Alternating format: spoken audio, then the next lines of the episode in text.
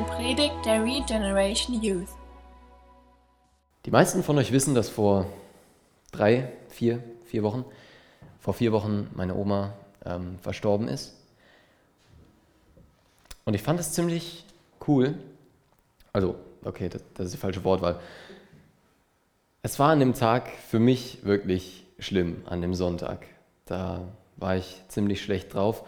Aber als ich an dem Abend heimgekommen bin, da habe ich mit meinem Papa geredet. Es war seine Mutter, die gestorben ist. Und ich habe gemerkt, wie mein Papa eine komplett andere Einstellung dazu hatte. Ich habe gemerkt, wie mein Papa sich wirklich aus ganzem Herzen darüber freuen konnte, dass sie jetzt bei Jesus ist, dass es ihr jetzt besser geht als hier. Und das hat mich eben ein bisschen daran erinnert an den Text von heute, weil wir jetzt gleich darüber lesen werden, wie Paulus immer wieder davon hört, dass er wird leiden müssen, dass er nach Jerusalem geht und dass er da leiden muss. Und Paulus hat auch eine sehr coole Einstellung zum Thema Leid, zum Thema Schmerz, sogar zum Thema Tod. Davon hören wir später mehr. Wir sind in Apostelgeschichte 21 heute. Ich werde den Text aus der Neues Leben vorlesen, aber den Vers 1 würde ich gern trotzdem, ich sollte meine Notizen vielleicht erstmal aufklappen, den Vers 1 werde ich trotzdem mal aus der Elberfelder Übersetzung vorlesen. Apostelgeschichte 21, Vers 1. Als wir aber abfuhren, nachdem wir uns von ihnen losgerissen hatten, kamen wir geraden Laufs nach Kos, am folgenden Tag aber nach Rhodos und nach Patara. Paulus ist hier auf dem Rückweg von seiner dritten Missionsreise. Und man kann den Text heute in so zwei kleinere Kapitel unterteilen, in so zwei Unterabschnitte. Und das ist einmal seine Reise nach Jerusalem und zum Zweiten, wie er in Jerusalem gefangen genommen wird. Und ich finde es cool in dem Vers 1 schon, wie hier steht, nachdem wir uns von ihnen losgerissen hatten. Wenn ihr euch noch an letzte Woche erinnern könnt, ähm, Paulus war in Ephesus und hatte mit denen ein bisschen geredet, hatte die Ältesten zu sich gerufen und ein bisschen über die Zukunft geredet, was auf ihn zukommt. Und da kam schon so ein bisschen Abschiedsstimmung auf. Paulus hatte ihnen gesagt, ihr werdet mich wahrscheinlich nicht wiedersehen. Und in den letzten Versen von Kapitel 20 lesen wir dann, es entstand aber lautes Weinen bei allen und sie fielen Paulus um den Hals und küssten ihn. Am meisten betrübt waren sie über das Wort, das er gesagt hatte, sie würden sein Angesicht nie mehr wiedersehen. Und jetzt steht hier, dass sie sich voneinander losreißen mussten. Ich bin immer wieder erstaunt in der Apostelgeschichte darüber, was die Gläubigen damals für eine innige Verbindung zueinander hatten. Die hatten wirklich eine tiefe innige Verbindung und das war nicht irgendwie nur ein Gefühl oder irgendein Wohlbefinden, Sympathie dem anderen gegenüber, sondern diese innige Verbindung, die die hatten, war das Evangelium. Die wollten sich nicht voneinander trennen. Und ich finde es echt erstaunlich, wie die miteinander umgegangen sind. Die Gemeinde war für die Gläubigen damals kein Ort. Der Micha hat da immer sehr für plädiert, dass man nicht sagt, wir gehen in die Gemeinde. Und die Gemeinde, die war damals wirklich kein Ort für die Menschen, sondern die Gemeinde, die war der Leib Christi. Die Gemeinschaft der Gläubigen untereinander. Das war für die Menschen damals Gemeinde. Und ich habe mich gefragt, leben wir heute, genau wie die Menschen damals, diese Verbindung aus? Weil wir haben heute das gleiche Evangelium wie die Menschen damals. Und leben wir das genauso aus wie die Menschen damals? Freuen wir uns miteinander? Weinen wir miteinander? Teilen wir unser Leben miteinander? Ich habe manchmal das Gefühl, wenn ich hier oben stehe, auch im Teamkreis, denke ich mir immer, manche Sachen wiederhole ich so ungefähr in jeder Predigt oder in jeder Andacht. Aber es gibt Dinge, an die müssen wir wirklich einfach erinnert werden. Es gibt Dinge, die müssen wir immer wieder neu hören. Ich meine, jeder von uns zum Beispiel weiß, dass Jesus am Kreuz für uns gestorben ist. Jeder von uns weiß, dass Jesus das stellvertretende Opferlamm war und dass er sterben musste, damit wir gerechtfertigt vor Gott werden. Aber trotzdem müssen wir das immer und immer wieder neu hören, um uns zu einer Umkehr, um uns zu einer Buße zu führen, um uns das wieder vor Augen zu führen. Und genauso möchte ich uns auch immer wieder dazu ermutigen, dass wir Gemeinde sind, dass wir füreinander da sind.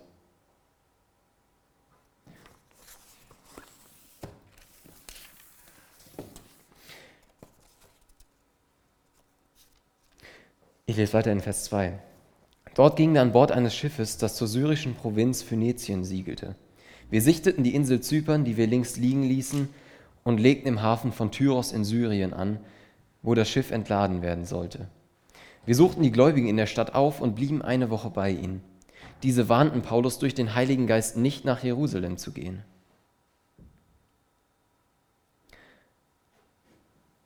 Den letzten Vers finde ich interessant. Diese warnten Paulus durch den Heiligen Geist nicht nach Jerusalem zu gehen. Paulus hatte den Auftrag bekommen, nach Jerusalem zu gehen. Und jetzt auf einmal sagen die Gläubigen, geh nicht nach Jerusalem. Wir haben da was vom Heiligen Geist empfangen. Du wirst da leiden müssen, geh nicht dahin. Widersteht jetzt Paulus dem Heiligen Geist, wenn er weitergeht? Richtet sich Paulus gegen Gottes Willen, wenn er trotzdem nach Jerusalem geht? Ein plausibler Erklärungsversuch dazu ist ganz einfach die Antwort Nein, weil die Gläubigen durch den Heiligen Geist etwas empfangen haben. Die Gläubigen haben wirklich durch den Heiligen Geist empfangen, Paulus wird nach Jerusalem gehen und er wird da leiden müssen, er wird Schmerzen erleiden müssen. Und die Gläubigen wollten das Paulus nicht antun und deswegen sagen sie, geh bitte einfach nicht dahin. Aber Paulus, das lesen wir schon im Kapitel davor, in Kapitel 20, dem Vers 22, ist gebunden im Geist. Und, und nun sehe, gebunden bin ich im Geist und ich gehe nach Jerusalem und ich weiß nicht, was mir dort begegnen wird, außer dass der Heilige Geist mir von Stadt zu Stadt bezeugt und sagt, dass Fesseln und Bedrängnis auf mich warten.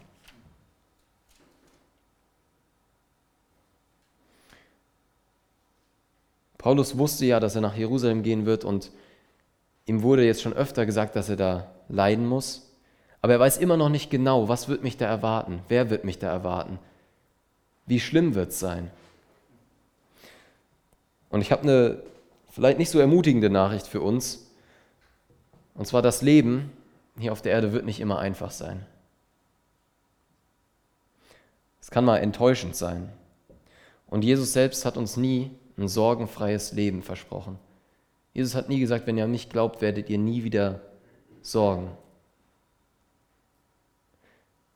Ganz im Gegenteil, Jesus hat uns gesagt, der Weg ins Verderben, der ist breit, der ist bequem. Aber der Weg zum ewigen Leben, der ist schmal und steinig. Aber wir haben noch eine andere Zusage von Jesus. Und ich glaube, dass auch Paulus sich da sehr dran geklammert hat. Und das ist die Aussage von Jesus. Am Ende vom Matthäus-Evangelium steht dass Jesus uns niemals verlassen wird, dass Jesus bei uns sein wird bis ans Ende aller Tage.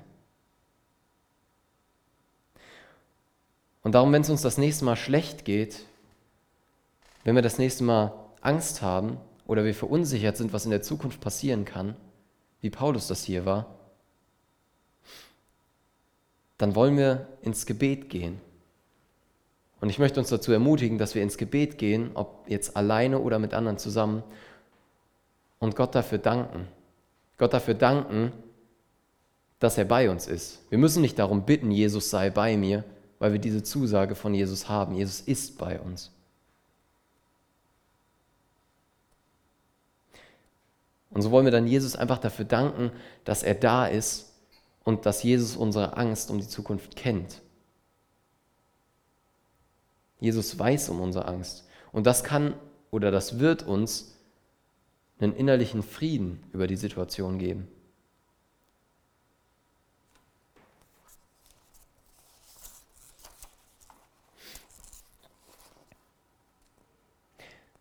Ich lese mal einen längeren Abschnitt in Apostelgeschichte 21, Abvers 6, Abvers 5. Als wir am Ende der Woche zum Schiff zurückkehrten, begleitete uns die ganze Gemeinde einschließlich der Frauen und Kinder zum Strand. Dort knieten wir nieder, beteten und verabschiedeten uns. Dann gingen wir an Bord und sie kehrten nach Hause zurück. Der nächste Halt nach Tyros war Ptolomäus. Wir begrüßten die dortigen Gläubigen, blieben aber nur einen Tag. Dann reisten wir weiter nach Caesarea und wohnten im Haus des Evangelisten Philippus, einen der sieben Männer, die gewählt worden waren, die Essensausgabe zu überwachen. Philippus hatte vier unverheiratete Töchter, die alle die Gabe der Prophetie besaßen. Während unseres mehrtägigen Aufenthalts traf ein Prophet mit dem Namen Agabus aus, Agabus aus Judäa ein. Als er uns besuchte, nahm er den Gürtel des Paulus und fesselte sich damit an Händen und Füßen. Dann sagte er, der Heilige Geist erklärt, so wird der Besitzer dieses Gürtels von den führenden Männern der jüdischen Gemeinde in Jerusalem gefesselt und den fremden Völkern ausgeliefert werden. Dieser Philippus, von dem wir da lesen, da haben wir schon mal vorher von gelesen in Apostelgeschichte 6, das war einer der ersten Diakone, die die Gemeinde hatte. Und ich finde es einfach interessant, wie die Wege von Paulus und Philippus sich hier schneiden. Ihr könnt euch das gerne mal durchlesen, Apostelgeschichte 6, welche Reise der Philippus hinter sich hatte, wo er überall lang gekommen ist, und welche Reise der Paulus hinter sich hatte. Ich finde es einfach cool, wie Gott die Wege seiner Menschen, die Wege seiner Leute, die er aussendet, immer wieder überschneiden lässt und zusammenführt. Aber das nur am Rande. Die sind jetzt bei dem Philippus zu Gast und dann passiert was wahrscheinlich aus unseren Augen ziemlich Seltsames. Da kommt ein Prophet an, nimmt den Gürtel von Paulus und bindet sich damit. Also ich weiß nicht, wie ihr euch fühlen würdet. Ich würde mir ziemlich vor, komisch vorkommen, wenn sich jemand meinen Gürtel nimmt und den sich um die Hände bindet. Aber damals war es überhaupt nicht so komisch. Damals war es relativ normal. Weil die Propheten, die hatten ihre eigene Art, die Prophetien vorzubringen. Die haben das oft in so einem Theater, in einem Drama dargestellt und auch oft wie so ein Gedicht aufgesagt, ihre Prophetien. Also war das gar nicht so seltsam. Aber das Wichtige ist, was der Prophet dem Paulus sagt. Und was sagt er dem? Der Besitzer dieses Gürtels wird genauso gebunden. Nochmal bekommt Paulus Leid angekündigt. Nochmal bekommt er angekündigt, wenn du nach Jerusalem gehst, wirst du gefesselt werden und anderen Völkern ausgeliefert werden. Und was ich mich gefragt habe, als ich mir das durchgelesen habe, ist, will Gott Paulus Angst machen? Warum sagt Gott so oft zum Paulus, dass er wird leiden müssen? Will Gott Paulus verunsichern? Und ich glaube nicht, dass Gott das möchte. Aber ich glaube, dass Gott ein Ziel damit hatte, das dem Paulus so oft zu sagen. Und das Ziel war, dass Paulus als Zeugnis für Gott vor seinen Geschwistern auftreten konnte. Und wie er das macht, sehen wir in den nächsten zwei Versen, Vers 13 und 14. Doch er sagte, was soll das Wein? Ihr zerreißt mir das Herz. Ich bin nicht nur bereit, mich in Jerusalem verhaften zu lassen, sondern auch für Jesus den Herrn zu sterben. Als uns klar war, dass wir ihn nicht überreden konnten, gaben wir nach und sagten, der Wille des Herrn geschehe.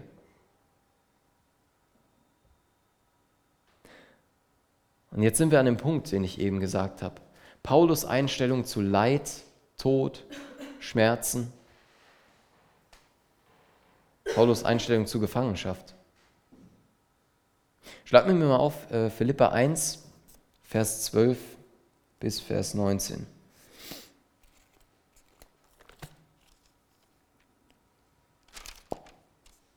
Philippa 1, Vers 12 bis Vers 19. Liebe Freunde, ihr sollt wissen, dass alles, was hier mit mir geschehen ist, letztlich zur Verbreitung der Botschaft Gottes beigetragen hat. Denn hier weiß jeder, und das gilt sogar für die Soldaten der Palastwache, dass ich für Jesus in Ketten liege. Doch durch meine Gefangenschaft haben viele Mut gefasst und sind sehr viel furchtloser darin geworden, anderen von Christus zu erzählen. Manche tun dies zwar nur aus Eifersucht und Rivalität, aber andere predigen Christus auch mit guten Absichten. Sie predigen aus Liebe zu mir, weil sie wissen, dass der Herr mich hierher gebracht hat, um für seine gute Botschaft einzustehen. Die anderen aber verkünden Christus aus selbstsüchtigen Motiven und nicht aus ehrlichem Herzen. Sie wollen mir meine Gefangenschaft noch schmerzhafter machen. Und jetzt der Vers, auf den der ganze Text abspielt. Doch ob ihre Beweggründe nun ehrlich sind oder nicht, die Botschaft von Christus, auf welche Weise auch immer, wird verkündet. Und darüber freue ich mich und ich werde mich weiter freuen, denn ich weiß, dass dies alles durch eure Gebete und durch die Hilfe des Heiligen Geistes zu meiner Befreiung führen wird. Das ist Paulus Einstellung zu Leid. Der hat auch schon im Kapitel vorher, hat Paulus gesagt, mein Leben ist mir nichts wert, wenn das Evangelium verbreitet wird. Paulus hatte eine ganz klare Priorität. Sein Leben hier, das Evangelium hier. Paulus sagt, mein Leben ist nichts, aber das Evangelium ist alles. Und ich finde es erstaunlich, der Philipperbrief, aus dem wir eben gelesen haben, den schreibt Paulus, als er in Gefangenschaft in Rom ist, als er gerade Leid durchmacht. Aber der gesamte Philipperbrief, der strotzt einfach nur von Freude. Paulus spricht sogar in einem Kapitel den Menschen, denen er diesen Brief schreibt, zu, freut euch. Mit einem dicken Ausrufezeichen dahinter, freut euch. Das Evangelium ist das höchste Gut und wenn Gott will, dass ich leide, dann will ich mich darüber freuen. Wenn Gott will, dass ich leide, damit das Evangelium verkündet wird, dann will ich mich darüber freuen. Jetzt hat sich das Evangelium weiter verbreitet, während Paulus in Gefangenschaft war. Aber das ändert ja nichts an dem Fakt, dass Paulus in Gefangenschaft ist. Das ändert ja nichts an dem Fakt, dass Paulus leidet. Und da habe ich mich gefragt, wie kann der Mann sich freuen? Wie kann der Mann sich freuen in so einer Situation? Und ich glaube, die Sache, warum Paulus sich in jeder Lebenssituation freuen konnte, ist, weil er an einen souveränen Gott geglaubt hat. Der Micha hat meiner Predigt gesagt, Gott entgleitet nichts. Gott verliert nicht die Kontrolle über irgendwas. Und wir können uns auch im Leid freuen, indem wir uns klar machen, wer dieser Gott ist, der versprochen hat, bis ans Ende aller Tage bei uns zu sein. Indem wir auf Gott schauen, indem wir in der Bibel lesen und lesen, wer Gott ist, der Schöpfer des Universums, der Gott, der das Meer in der Mitte geteilt hat und der Gott, der immer und immer wieder geduldig mit seinem Volk war.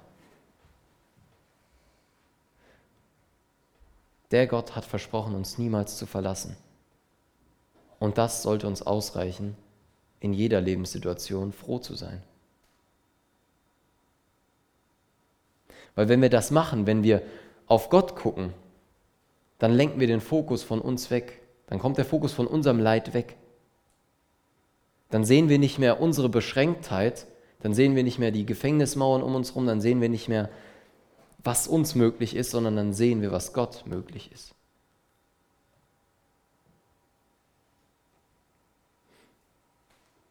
Ich glaube sehr wohl, dass Paulus Angst hatte, als er das gehört hat. Ich glaube nicht, dass er vollkommen emotionslos dastand, als der Prophet vor dem gekniet hat und diese, diesen Gürtel um die Hände hatte. Aber sein Vertrauen in Gott war größer als seine Gefühle.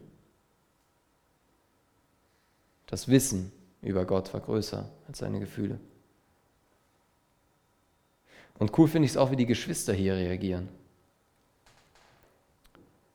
Die Geschwister erkennen Paulus Entscheidung an. Die sagen nicht, ja, mach halt, was du willst. Ich meine, wir haben dich gewarnt, geh halt, selbst schuld. Nein, die erkennen den Willen Gottes an und sagen am Ende sogar, Gott, dein Wille geschehe. Wir sehen hier eine ganz praktische Umsetzung von diesem Vater unser. Auch wenn das den Menschen nicht leicht gefallen ist, kann sogar sein, dass sie das Vater unser gebetet haben, steht hier nicht. Aber auch wenn es den Menschen nicht leicht gefallen ist, haben sie trotzdem gebetet, Gott, dein Wille geschehe. Und so ungern die das auch machen, lassen die den Paulus weiterziehen nach Jerusalem.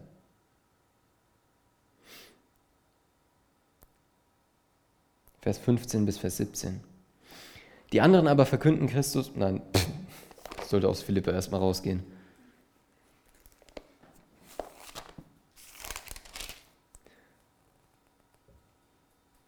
Kurz nachdem machten wir uns, weiter auf die Weit machten wir uns zur Weiterreise bereit und brachen nach Jerusalem auf. Einige Gläubige aus Caesarea begleiteten uns und brachten uns zum Haus des Mnason, einem Mann, der aus Zypern stammte und der einer der ersten Gläubigen war.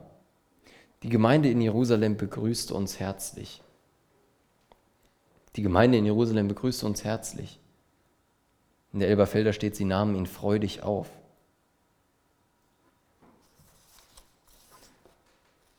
Und ich glaube, auch das ist ein Punkt, wo wir definitiv noch lernen können. Gastfreundschaft. Ich war zum Beispiel mal beim Nico eingeladen daheim, hat uns eingeladen zum Essen. Und das fand ich einfach sehr cool, weil man es heute einfach kaum noch gewohnt ist, einfach mal eingeladen zu werden. So vollkommen ohne Anlass, ohne Grund. Kein Geburtstag, nichts. Aber das ist doch genau das, was wir machen sollen. Das ist doch genau das, was uns die Bibel lehrt. Gastfreundschaft, Liebe untereinander. Wir sollen einander herzlich aufnehmen, Zeit miteinander verbringen. Und als dieser Leib, den ich am Anfang schon beschrieben habe, als Gemeinde wachsen.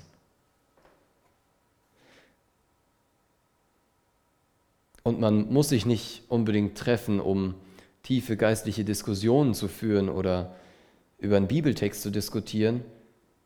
Man kann auch ganz normal miteinander reden. Es ist wichtig, dass wir uns treffen und über Gottes Wort reden. Aber auch einfach ganz normale Freundschaftspflege hat seinen Platz. Der Gemeinschaft halber. Und um das auszuüben, diese Gastfreundschaft, da brauchst du nicht ein großes Haus. Da brauchst du nicht Kochkünste oder sonst irgendwas. Das Einzige, was du brauchst, ist Offenheit gegenüber deinen Geschwistern.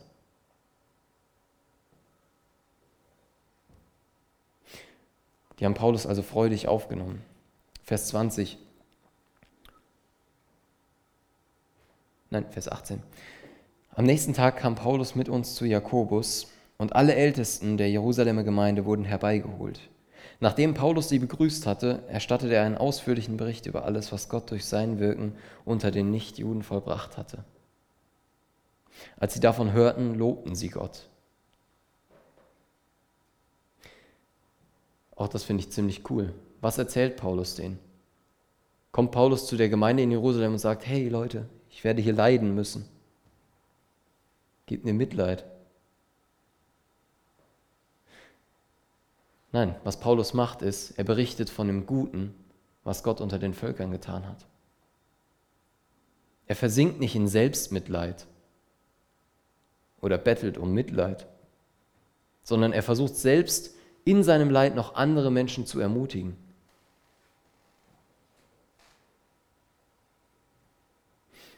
Wenn es uns mal schlecht geht, wenn wir, wie auch vorhin beschrieben, Angst haben um irgendwas, was in der Zukunft passiert oder ängstlich über irgendeine Situation sind, dann kann es uns helfen, mal den Fokus wirklich von uns wegzudrücken. Mal einen anderen zu fragen, hey, wie geht's dir? Für andere Menschen da zu sein. Es kann uns helfen, andere Menschen zu ermutigen. Weil es sein kann, dass Gott uns dadurch selbst ermutigen möchte. Als sie das gehört hatten, lobten sie Gott.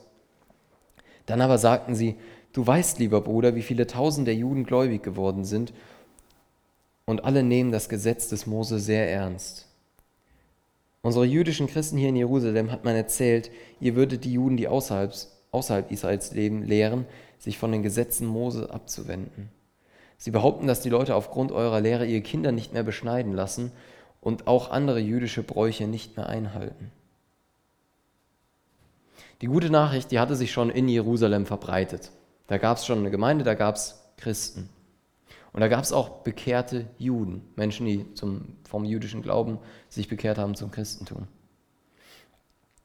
Aber hier steht, dass die immer noch voller Eifer am Gesetz von Mose festgehalten haben.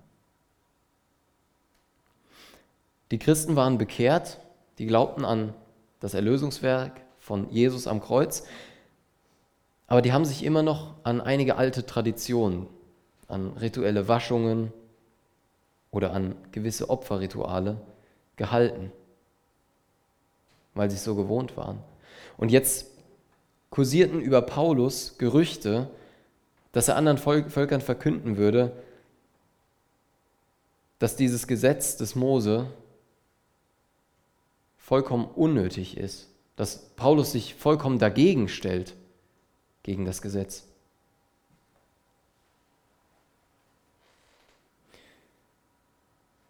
Und wir wissen, dass Jesus den Preis bezahlt hat, dass Jesus das perfekte Opfer für uns war.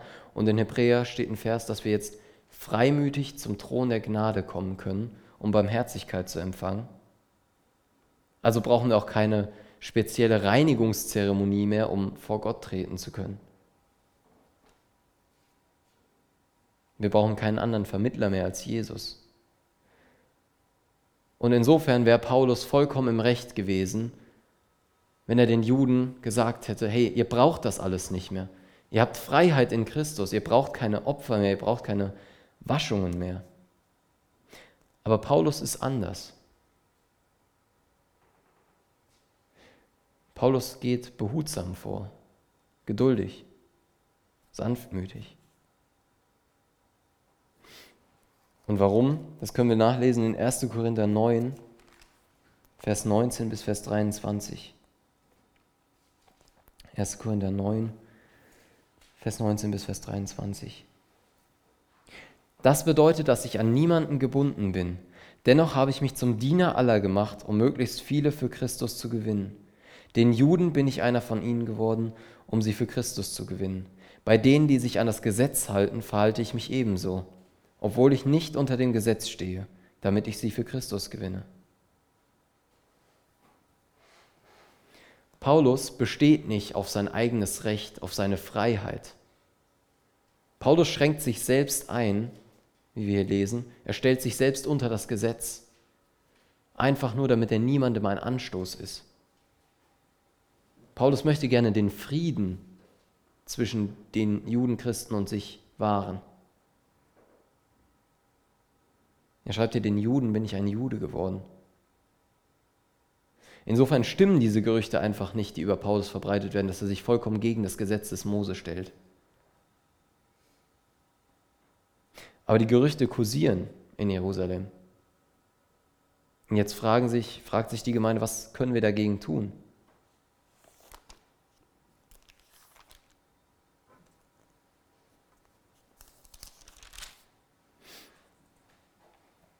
Was ist da zu tun? denn sie werden ganz sicher erfahren, dass du gekommen bist. Deshalb ist dies unser Vorschlag. Wir haben hier vier Männer, die ein Gelübde abgelegt haben und sich den Kopf scheren lassen werden. Geht mit, geh mit ihm zum Tempel, schließe dich ihrer Reinigungszeremonie an und bezahle, was nötig ist, damit sie sich scheren lassen können. Dann werden alle wissen, dass sämtliche Gerüchte falsch sind und du selbst die jüdischen Gesetze hältst.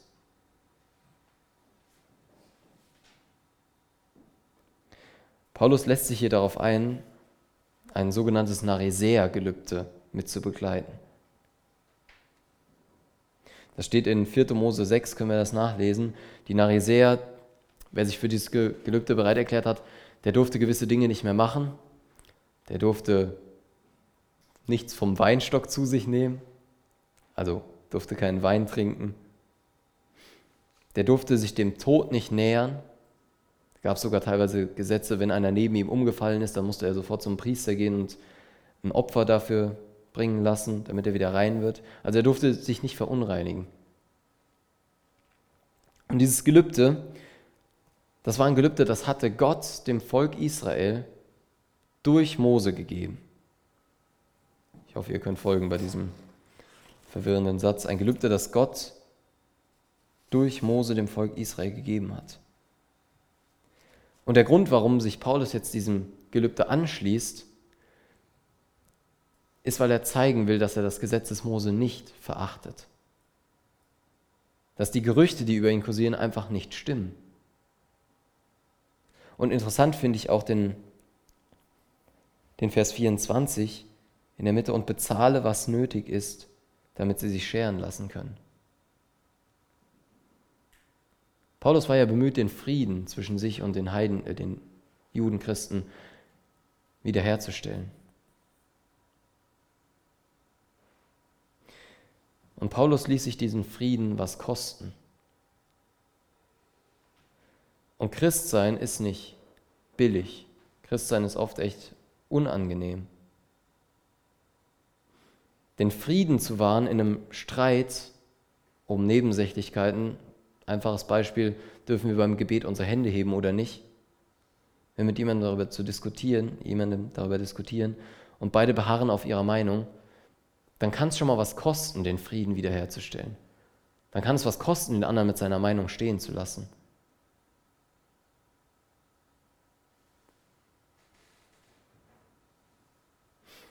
Und den Frieden zu wahren, ist nie kostenlos.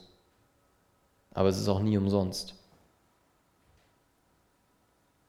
Was die nichtjüdischen Gläubigen betrifft, so verlangen wir von ihnen nur, was wir von ihnen bereits in dem Brief mitgeteilt haben. Sie sollen nicht essen, was Götzen geopfert wurde, sollen weder Blut noch Fleisch von nicht ausgebluteten Tieren verzehren und sich von aller Unzucht fernhalten. Den Juden wurde hier also die Freiheit eingeräumt, dass sie weiter an den Ritualen und an den Gesetzen, die sie von früher kannten, festhalten. Jetzt war aber die Gefahr, dass die Heiden das mitbekommen, also Heidenchristen, bekehrte Heiden, dass die das mitbekommen und sich sagen, wenn die Juden das dürfen, dürfen wir das auch. Man hatte Angst, dass sie wieder zurückgehen zu Götzenopfern, zu Unzucht, Unmoral. Und deshalb musste man denen das schreiben.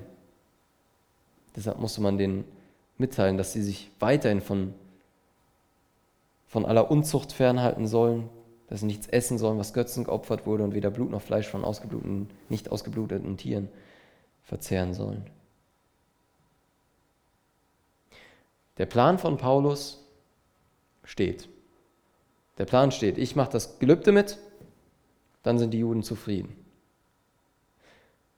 Aber die Umsetzung von dem Plan, die läuft nicht ganz so wie gedacht. Ich lese in Vers 26 bis 29. Paulus war mit ihrer Bitte einverstanden und unterzog sich am folgenden Tag mit den vier Männern der Reinigungszeremonie und ging zum Tempel. Dann gab er öffentlich das Datum bekannt, wann ihre Gelübde endeten und für jeden von ihnen ein Opfer dargebracht werden würde. Die sieben Tage waren fast vorüber, als einige Juden aus der Provinz Asien Paulus im Tempel sahen und einen Aufruhr gegen ihn anzettelten. Sie packten ihn und schrien, Männer Israels, helft uns. Das ist der Mann, der sich in seiner Lehre gegen unser Volk wendet und es dazu verführt, die jüdischen Gesetze zu missachten. Er ist nach seinen eigenen Aussagen gegen den Tempel. Ja, er entweiht ihn sogar, indem er nicht Juden hereinbringt. Früher an dem Tag hatten sie ihn nämlich mit dem Griechen Tropim, Tropimus aus Ephesus in der Stadt gesehen und angenommen, Paulus habe ihn in den Tempel mitgebracht.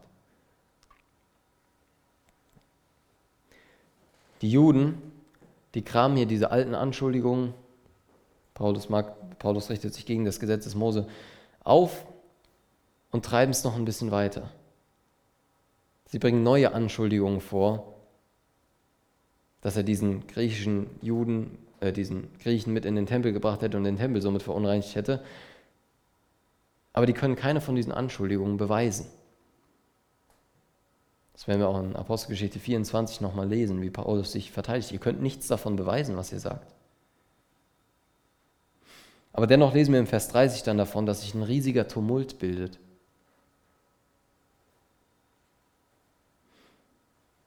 Und da will ich zur Vorsicht aufrufen. Wenn es dazu kommt, dass Geschwister von uns in der Gemeinde angeklagt werden, weil sie falsche Lehre verbreiten, dann sollen wir das prüfen. Gott hat uns nicht umsonst einen Verstand gegeben, um Dinge zu hinterfragen. Nicht diese Haut drauf Methode wie die Juden, die hier aufgebracht hatten, dass sich sofort ein Tumult bildet, sondern dass wir hinterfragen, was die Wahrheit ist.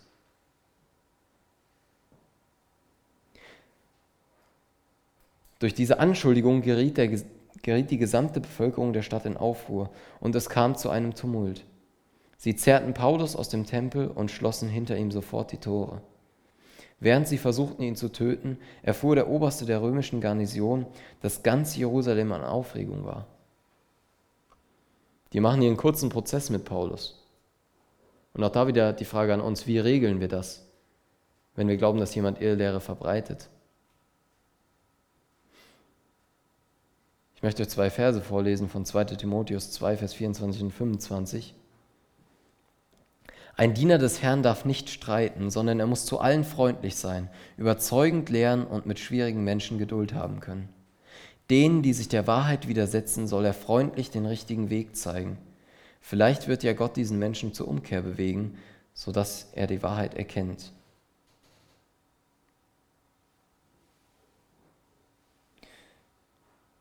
Finde diesen Vergleich krass von 2 Timotheus 2, Vers 25. Denen, die sich der Wahrheit widersetzen, soll er freundlich den richtigen Weg zeigen. Vers 30 in der Apostelgeschichte,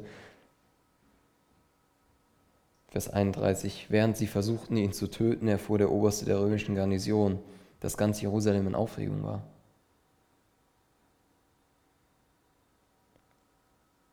Die haben hier genau das Gegenteil von dem gemacht, wie sie eigentlich hätten vorgehen sollen. Und bei uns wird vielleicht niemand für falsche Ansichten, wenn das zur Diskussion steht, getötet oder geschlagen. Aber trotzdem soll uns in jedem Streit, den wir in der Glaubensfrage haben, sollten uns zwei Dinge bewusst sein. Das erste ist, wer wir alle, jeder einzelne von uns, vor Gott waren, bevor wir gerettet wurden, und wer jeder einzelne von uns jetzt in Gott ist.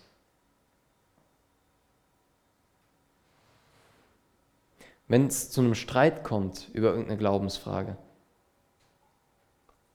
dann sollten wir ins Gebet gehen.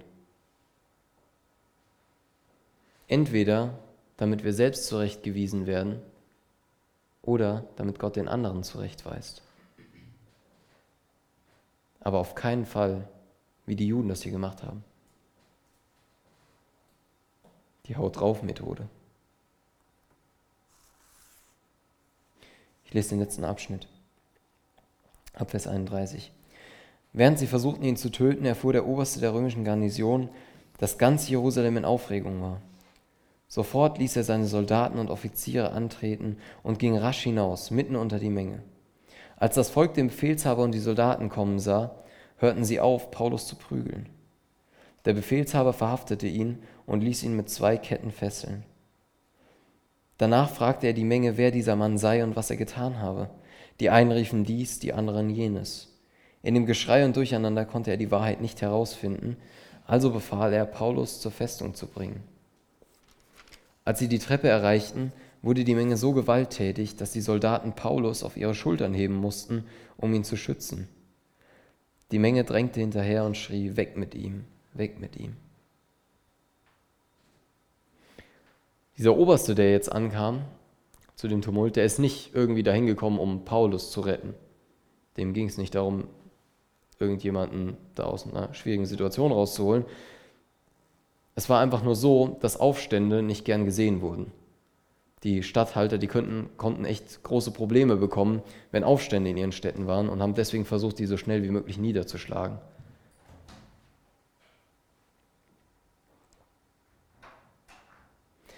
Und er kommt jetzt zu diesem Tumult, sieht den Paulus, wie er da geschlagen wird, nimmt ihn gefangen und versucht herauszufinden, was ist passiert, warum. Warum wird der Mann geschlagen?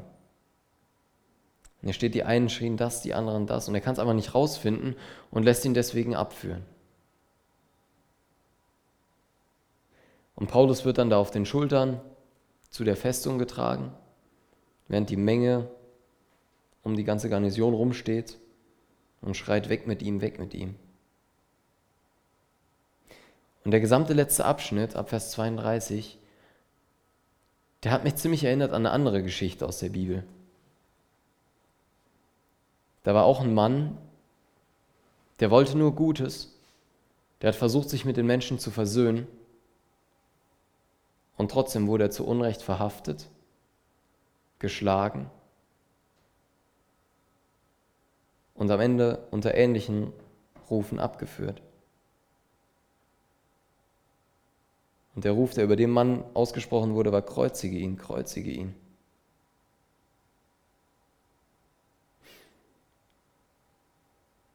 Ich rede von Jesus.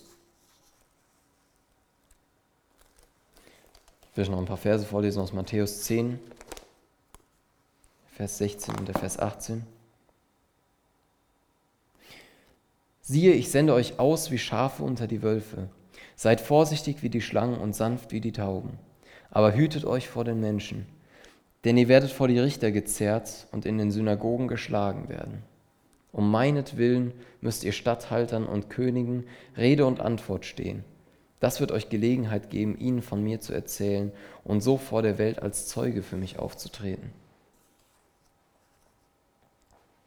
Jesus kündigt den Aposteln hier genau das Leid an, was jetzt Paulus widerfahren ist. Er wird geschlagen, er wird vor die Statthalter gezerrt. Und da kommt eine altbekannte Frage auf. Warum lässt Gott Leid zu? Hat Gott Spaß daran, uns leiden zu sehen? Ich glaube nicht. Aber wie auch schon vorhin, glaube ich, dass wir im Leid ein großes, ein sehr großes Zeugnis für Gott sein können. Paulus wusste definitiv, was es heißt zu leiden. Paulus wurde geschlagen. Paulus wurde gesteinigt, gefangen genommen, verfolgt, von den Menschen abgelehnt. Paulus hat dem Tod sehr oft ins Auge geblickt. Und als wen kennen wir Paulus? Wer ist Paulus heute für uns? Ein Mann des Glaubens. Ein Mann, von dem wir heute viel lernen können und den wir uns auch als Vorbild nehmen können. Warum?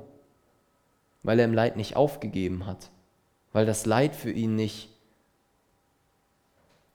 grundlegend schlecht war. Er schreibt einmal sogar, dass er, dass es für ihn eine Ehre ist, für Christus zu leiden. Paulus ist ein Zeugnis für uns heute. Ein Zeugnis für die Wahrheit des Evangeliums und ein Zeugnis für die Existenz eines Gottes, der Wunder wirken kann. Für die Existenz eines Gottes, der Menschen erretten will.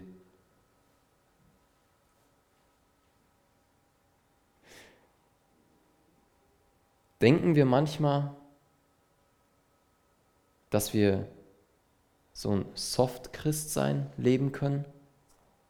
Errettung und Himmel ja, aber Leid, nein, danke. Wie gehen wir miteinander um, wenn es Meinungsverschiedenheiten bei uns in der Gemeinde gibt? Hauen wir einfach drauf oder beten wir für uns selbst und für die andere Person?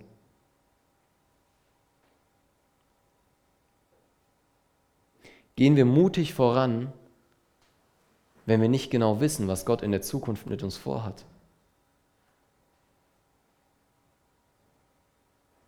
Und die letzte Frage, sind wir Gemeinde? Leben wir Gastfreundschaft? Fühlen wir miteinander? Kümmern wir uns umeinander? Und beten wir miteinander? Lass uns beten. Vater, ich danke dir für dein Wort. Ich danke dir, dass es wirklich schärfer ist als jedes zweischneidige Schwert. Ich bitte dich, Jesus, dass du uns gerade in unseren alltäglichen Zeiten in der Bibel immer mehr Einsicht in dein Wort gibst. Es kann so ein Segen sein, einfach tief in dein Wort einzutauchen und Dinge zu verstehen, die wir ohne dich niemals verstehen könnten. Ich bitte dich wirklich, dass du uns diese Zeiten schenkst, dass du uns Kraft und Disziplin dazu schenkst, dass du uns den Willen schenkst, Herr, in dein Wort zu gucken. Ich danke dir dafür, dass wir so eine coole Jugendgruppe sein dürfen, dass du uns zusammengeführt hast. Und ich bitte dich, dass wir immer weiter daran wachsen, Gemeinde zu sein. Dass wir immer weiter daran wachsen, einander zu lieben und füreinander da zu sein. Herr Jesus, das bitte ich in deinem Namen. Amen. Danke für das Anhören der Predigt. Weitere Informationen findest du unter www.regenerationyouth.de.